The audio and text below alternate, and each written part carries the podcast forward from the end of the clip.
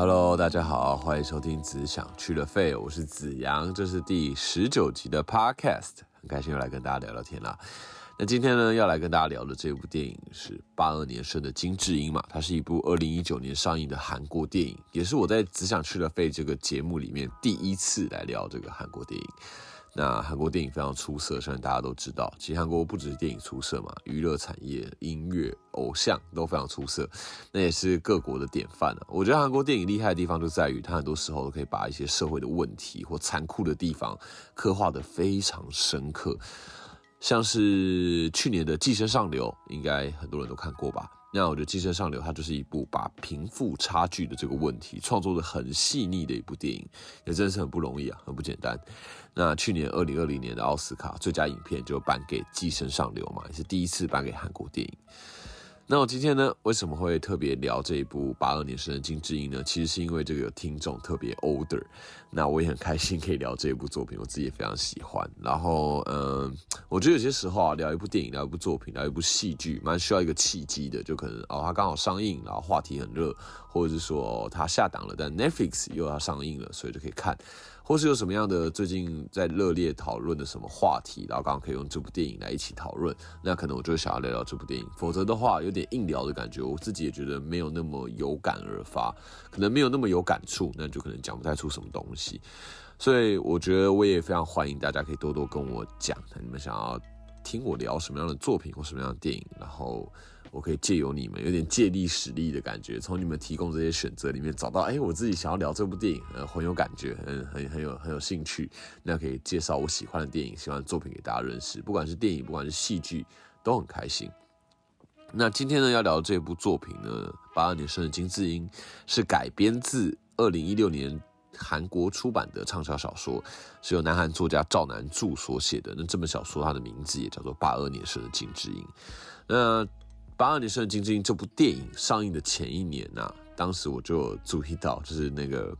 当时蔡英文就有去逛书店，然后很多媒体记者就跟拍啊，然后那时候蔡英文大家就很好奇嘛，总统的书单是什么，会买什么样的书，然后蔡英文就买了这一本，就是八二年生的金智英，在他的书单里面。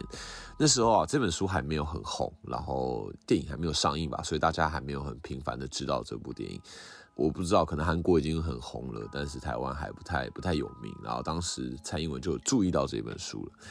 那八二年生的金智英这本书啊，是在二零一六年出版，在韩国国内销售就超过一百万册，在日本呢也卖出超过十四万册。那翻译本也销售到台湾、越南、泰国、英国、法国、西班牙等等等等，卖了十六国。那根据韩国当地的统计啊，购买这本八二年生的金智英这本小说的读者的分类类别里面，女性的占比就高达百分之七十八哦，也就是说将近八成的读者是女性的读者。那当中又以三十到三十九岁的女性最多，其次就是二十到二十九岁的女性。那我想，三十到三十九岁的女性最多，或许就是因为这个年纪女性可能很多都已经进入家庭了，或是对于家庭这样的议题特别有感、特别有想法、特别有感觉，所以或许这本故事啊，这本小说多多少少某种程度上也说出了很多女性的心声吧，又或者说她的描写也让很多观很多观众嘛，很多读者心有戚戚焉，对不对？所以才会在购买书的性别比上有这么大、这么这么大的差距。那我觉得，呃，娱乐产业啊，不管是小说，不管是故事，不管是电影，不管是音乐，对于社会多多少少一定都会有影响，不论是在政治上面、社会上面、价值观上面，或思想上面，都有很多潜移默化的影响，然后这是无可避免的。像是我就想要特别聊一聊，两年前在那个金马奖的颁奖典礼上，两三年前，不是曾经有个风波吗？就导演傅予因为在颁奖典礼上，他的他的作品叫做《我的青春在台湾》嘛，他在拍的是三一八学运的东西，是一部纪录片。那因为他得奖了，他上台致辞，然后里面就提到说，呃，希望有一天我们的国家可以被当成真正独立的个体来看待。就殊不知他讲完这句话之后，哇，就是这个中国人就玻璃心破裂嘛，大家都开始。很多演员或导演上台致辞的时候，就一直讲说哦，就是一个中国之类的。然后当时也很多的微博上也都在也都分享，很多艺人都分享说哦，中国一个都不能少，一点都不能少。然后就是很害怕台独这样子。那当时就有很多人提到，因为因为这个事件之后，然后很多中国电影的作品都不来参加金马奖了，然后很多人觉得是台湾金马奖的损失嘛，然后很多人就说，哎，其实应该电影归电影啊，政治归政治，金马奖归金马奖，不应该就是吵在一起。但其实我不得不说啊，我不知道大家知不知道，金马奖当初的由来就是跟政治很有关系哦。就是当时啊，金马奖成立的时候是一九六二年，就民国五十一年嘛。那时候因为两岸关系很紧张，在这个冷战的这个情况之下，当时金门跟马祖是最前线，所以金马奖的金不，金马奖不是金色的马，虽然它的 标志是这个样子，但实际上原本的起源是金马奖的金是金门。马就是马祖，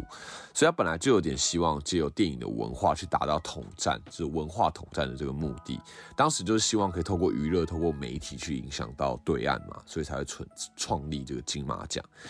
所以当时本来就有这个政治的目的，所以你硬要说金马奖要金马归金马，政治归政治，简直就是一个一个谬论。对，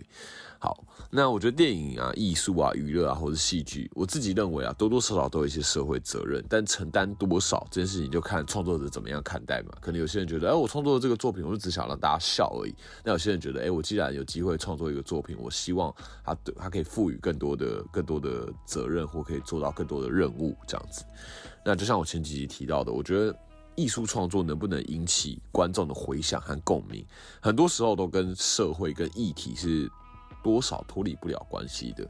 像呃前两年的我我之前提到过《谁先爱上他》的，他就是有点我我自己觉得当时上映的时候，就是刚好有打到同性婚姻合法化的这个议题吵得正凶的时候，所以。这部电影就让观众觉得特别有感，就觉得啊，我讲不出来的话，好像可以透过感觉，透过电影的感触被表达出来，所以就会当时票房或是评价上都非常好。我觉得或多或少这个议题在当时的热度都推波助澜到，所以我觉得，嗯，电影可不可以改变社会？或许改变不大，但多多少少一定可以改变社会。但如果提到电影改变社会的这个，典范啊！我觉得南韩的电影真的是非常好的一个典范。南韩电影改变社会这件事情，或对于社会有深刻的影响，我自己觉得非常敬佩。像最经典的两部电影改编改影响到社会的一部是《熔炉》，一部就是《杀人回忆》嘛。我不知道大家有没有看过，像《杀人回忆》就是奉俊昊导演，就是《继承上流》导演他之前的作品。那主演的一样是宋康昊，也是奉俊昊导演最爱用的演员嘛。那《杀人回忆》这部电影啊，就是改编自韩国非常有名的悬案，叫做华城连环杀人事件。那这部电影在二零零三年上映的时候，刚好案件的追诉期快要届满。所以凶手还没有落网嘛，然后追诉期要到了，也就是他可能快要无罪了。然后因为这部电影的上映，当时韩国社会再次掀起就是延长重大犯罪上诉时效的这个舆论，那迫使当时国会严议修正刑事诉讼法，在二零零七年的时候，韩国的杀人杀人罪追诉期延长到二十五年，然后而且规定两千年之后的杀人案件全部都适用。而且到了二零一五年七月的时候，韩国国会再将法案修正为废除杀人犯罪公诉时效，也就是说会永久追溯到破案为止。所以这部电影也确实真的影响到韩国的修法。那另外一个影响到韩国修法非常经典的案例就是《熔炉》啦。我不知道大家知不知道，应该蛮多人也都知道的。《熔炉》当时也有一个就是俗称“熔炉法”的这个法条。当时《熔炉》上映之后啊，因为看的人越来越多嘛，所以这个当时这个案件。熔炉的故事就是有一个聋哑学校的校长，然后他因为靠着权力的关系，他就性侵这个学校的里面的学童。那因为学童都是聋哑人士，所以本身就很多就是身障人士嘛，所以他们也不知道怎么样跟外界寻求协助，所以这个事情的发生就呃年复一年，日复一日这样子。那熔炉这个电影上映之后啊，就是要求。重新审查、重新调查这个案件的这个声浪，就是真的是非常的、非常的大，像海啸般的袭来。那网络上呢，马上在《熔炉》上映的第六天就达到百万的联署签名，当时就迫使光州警方组成了专案小组，特别再重新、重新再处理这个案件，也促成了性侵害防治修正法的成立。那这个性侵害防治修正法内容是什么呢？性侵生障者或是不满十三岁的幼童，最重可处无期徒刑，并废除公诉期。加害者如任职于社会福利机构或特殊教育单位，可加重处罚。换句话说啊，就是这个性侵害防治修正法，对于就是当时融入这个案件所造成的受害者以及加害人，算是非常非常呃明确的修正了相关的法律。所以这个法条也后来就称之为龙如法。所以韩国也确实利用他们的电影影响到了社会，甚至实质到更改到法律了。我觉得这就是非常好的一个典范。那八二年生的金智英这部电影呢，它对于社会也是有非常大的影响。那当时要拍这部电影的时候，也造成南韩社会很大的反弹。那尤其是男性啦，因为这部电影确实就是在诉说着女生在父权结构之下所受到的压迫和委屈。那当时很多男生就有点，主要是呃父权支持父权的人啊，可能就会觉得很反弹之类的。那实质细节我可能没有非常了解，但我知道这部电影当时在开拍的时候造成了很多的争议。那接下来呢，我就来聊一聊这部八二年生的金智英。那故事呢，如果你没看过，你没看过这部电影，那我现在就是会爆雷。那如果你看过了，我觉得你就可以稍微听一听啊，当做回忆一下，当做一个回想。好的，这部呢叫做八二年生的金智英，所以主角就是金智英嘛。金智英是由演员郑有美所扮演的。那金智英这个角色啊，出生于一九八二年的四月一日。我自己在看的时候，忍不住就直觉反应说啊，是个母羊座啊，跟我一样啊。那他出生在韩国的首尔，名字叫金智英。金智英也是一个蔡奇亚米啊，可能韩国很多人就什么智什么或者什么什么英之类的。好的，那就在一个平凡的家庭长大，有一个姐姐，还有一个弟弟。那金智英她家里啊。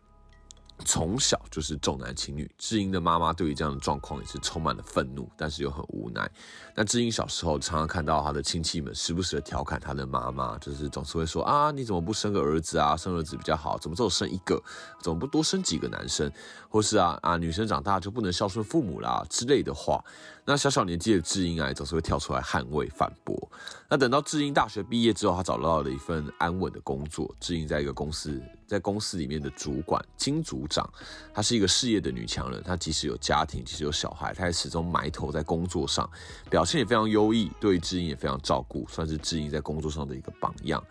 但是啊，即便像金组长这样在工作上无可挑剔的人，还是三天两三天两头被其他男同事调侃。那话语当中就是一些啊，妈妈就应该带小孩啊，或者说啊，工作上表现得很好啊，你真该投胎当男生之类的话。那这些话常常在这个开会的时候大庭广众之下，当做开玩笑的说出来，好像是说哦，工作上表现优异的女孩、女生就应该被这样对待一样。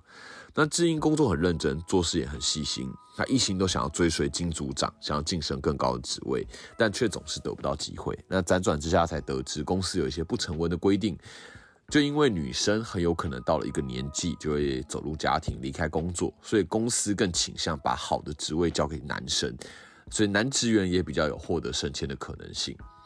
那后来智英进入了家庭，生了一个女儿，那老公叫郑道贤，是由孔刘所饰演的。那即便老公非常愿意在各个面向上帮助智英，但总是在试着在工作之余分担家里面的家务，但智英总是不快乐。智英常常像恍神一样忘东忘西的，然后偶尔会很难过、很忧郁。更重要的是，有些时候金智英会像是出现另外一个人格一样，他会完全、完全跳出他自己，然后以第三人称说话，然后说他自己说他看到智英多辛苦，智英多努力，然后所有的反应和问问答都像是他不是金智英一样，然后金智英就会忘记自己发生什么事情，像什么都没发生过。郑道贤其实非常心疼他自己老婆，但他完全不知道智英怎么了。在这样的反常的状况下，他也不敢直接告诉智英他怎他发生了什么事情，所以他找了心理医生，想要向心理医生了解一下状况。那心理医生也只告诉道贤说，无论如何必须要病人自己来看诊才有办法判断。那道贤也不知道怎么帮助智英。那他得知智英非常希望能够重回工作，很想念工作那种踏实感的时候，他决定要协助老婆去工作。道贤跟智英本来想请保姆来照顾小孩，这样的话智英就可以自由的去工作了嘛。但请保姆其实会。有各种困难，那最后都让他们陷入一个困境。那想方设法之下，郑道贤得知他的公司也有开放让男生请育婴假，所以他打算要去申请育育婴假，在家自己在家里面照顾小孩，那智英就可以出去工作，完成理想。即使现实层面上，郑道贤的薪水一定比智英高，也比较稳定，但如果能让智英开心一点，请个假好像也还可以接受。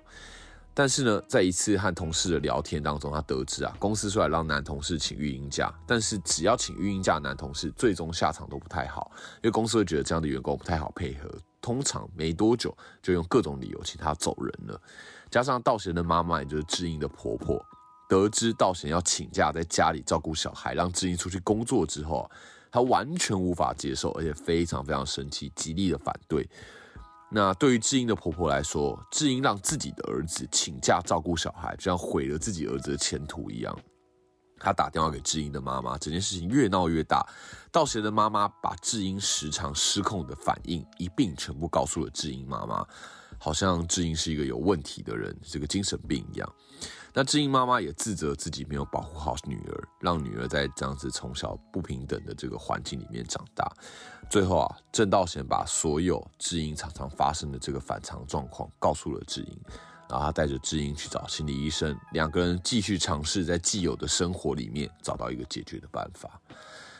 好的。以上呢就是电影的内容，这部电影非常精彩，非常揪心，推荐大家有机会的话可以找来看。我自己看的过程啊，也是好几度泪腺 hold 不住。我自己身为男生，我完全感觉好像可以同感智英的辛苦和委屈。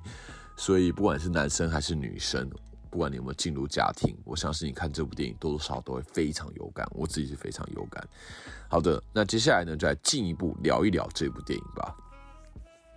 男主角孔刘跟女主角郑由美都已经是相当知名、也相当多作品的演员了，大家也一定都不认不陌生，可能都有看过他们的电影。那因为我对他们也没到非常熟，所以我讲不出什么特别的。大家如果有兴趣，自己上网可以找资料，对不对？呃，如果我讲的只是一些上网的资料，那就没什么意义嘛。大家可以上网看一看，我也没办法给出大家什么小道消息。那总之呢。这一部电影就是孔刘跟郑有美两个人第三次合作了，也算是相当有默契。前两部作品分别是《熔炉》跟《失速列车》，也是较好又叫座的电影，也都相当经典。那这两部电影，相信一定很多人都知道、都看过。整体而言呢，我觉得这部电影最厉害的地方就在于，整部电影整个故事，你找不到一个可以当成剑拔、可以当成众矢之的的坏人。这点让我想到《寄生上流》，我觉得。这种关于社会问题拍得好的电影，厉害的地方就在于你会发现有问题的不是任何一个人，而是整个结构。你会发现所有人做的决定，你好像都可以理解，甚至很多都比你预期的还要更友善的。但无形之中，就是那些根深蒂固的问题无法动摇。譬如说。智英原本工作的那个公司选择把升迁的机会给男职员，原因是因为男职员比较不会因为婚姻家庭而影响工作。乍听之下好像合理，但其实根本充满了不合理嘛。公司的立场是公司不想要吃亏，但是却也造成女性得不到更好待遇，这是原因也是问题。女性得不到更好的待遇、更好的薪资待遇，那结婚之后，夫妻之间比较容易被牺牲工作的那一方就会是女性了嘛？那好像也反向验证了女生比较会因为家庭而影响工作，所以一切好像根本就没有选择的余地。女性被迫要成为社会要求和期待的样子，也很难有自主的意识，成为自己真正想要成为的样子。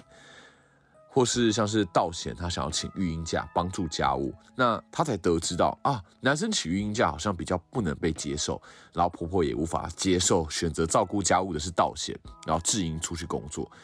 其实婆婆就是考量到道贤赚的比较多，工作比较稳定嘛，但这又反扣回了刚刚那个问题：到底是因为女性需要照顾家庭，所以给的工作机会差，还是因为给的工作机会差，所以女性只好成为工作被牺牲要去照顾家庭的那一方？这样的问题是不是就成就了这个社会，或造就这个结构的我们，也都有责任的呢？我觉得故事利用智英的类似心理疾病的这个病症啊，来带动剧情是非常聪明的一个手法。智英时不时会出现的状况，就是像是第三人称俯视自己，俯视整个场景，然后用智英的嘴巴，另外一个人的语气来来讲，来阐述智英的委屈和遭遇的不合理和挫折。很多时候，我们都被外在的礼貌啊、社会的期待啊给绑架了嘛，我们常常被迫表现出一个样子。遇到无法言喻的状况，要闷不吭声、闷不作声，好像一切都理所当然。但久了，那些不断重复的冒犯，自然也会变得理所当然了。故事利用这种突然打破表象、框架、礼貌的心理疾病，给了整个情况一个情绪的出口。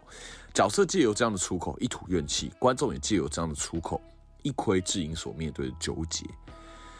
这部八二年生的金智英啊，乍看之下是一个再平凡、再普通不过的故事。他没有什么悲惨的命运啊，什么什么惨烈的牺牲啊，也没有什么惊天地泣鬼神的遭遇。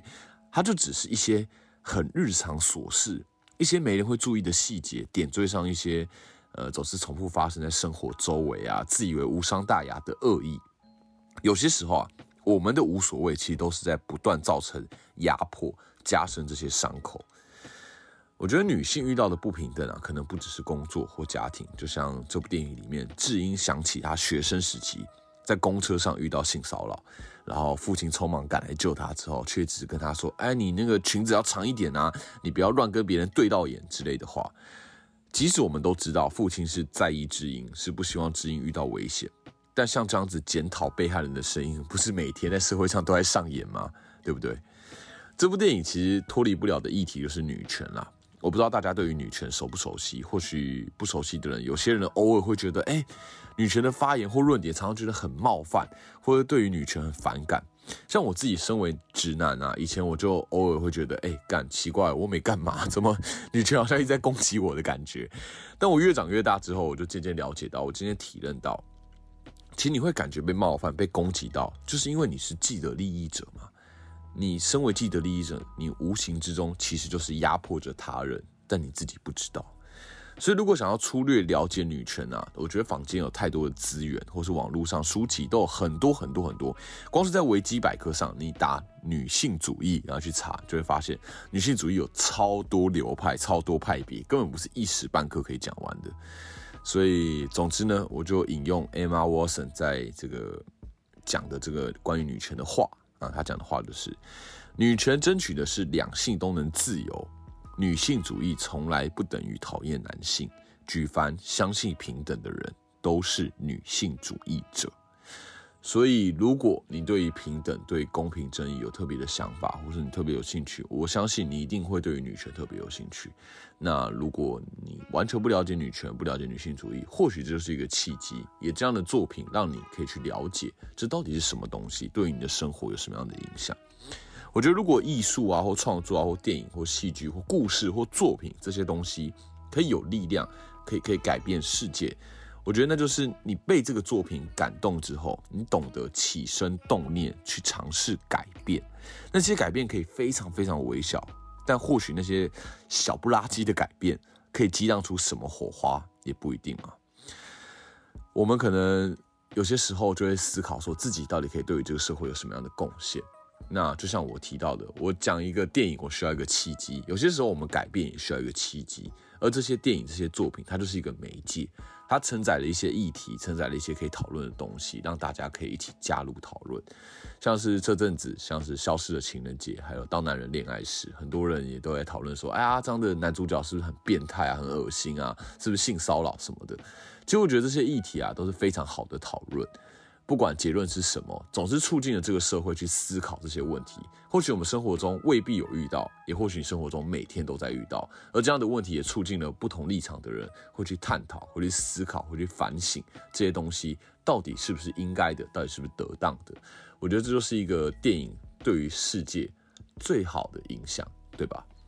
那呃，我不知道大家期望的影响是什么。就像熔炉改变了熔炉法。但我不知道大家知不知道熔炉法最后的结果。其实事实是啊，在二零一五年的时候，韩国大法院有做做出最终的终审判决，对于熔炉案当中七名受害者，对于韩国政府、光州市政府等单位提出的所偿诉讼，以事件超过追诉期而判决受害者败诉。所以最终熔炉法并没有真的惩治到当时的加害者。所以有些时候，我们可能会觉得啊，其实用艺术啊，用电影啊去改变世界啊，好像有点浪漫，有点皮肤汗术的感觉。但就像我前面提到的，假如说我们身边我们每一个人都愿意因为这些感动而去改变自己的话，或许这些慢慢慢慢慢慢小小的改变，就真正的会让这个世界找到更好的平衡，也不一定，对吧？好的，那以上呢就是我这一集的 podcast 内容。我聊的就是八二年生的金智英，我自己非常喜欢的一部作品。那如果你喜欢这部作品，喜欢这一集的内容，也欢迎你分享给你身边的朋友。那如果喜欢这个 podcast，也欢迎你可以关注，可以订阅，可以多多跟我讨论你想要听什么样的作品。那以上呢就是自想吃了肺这周内容，希望你们喜欢喽。那我们就下次见，我是子阳啊，我们下次见，拜拜。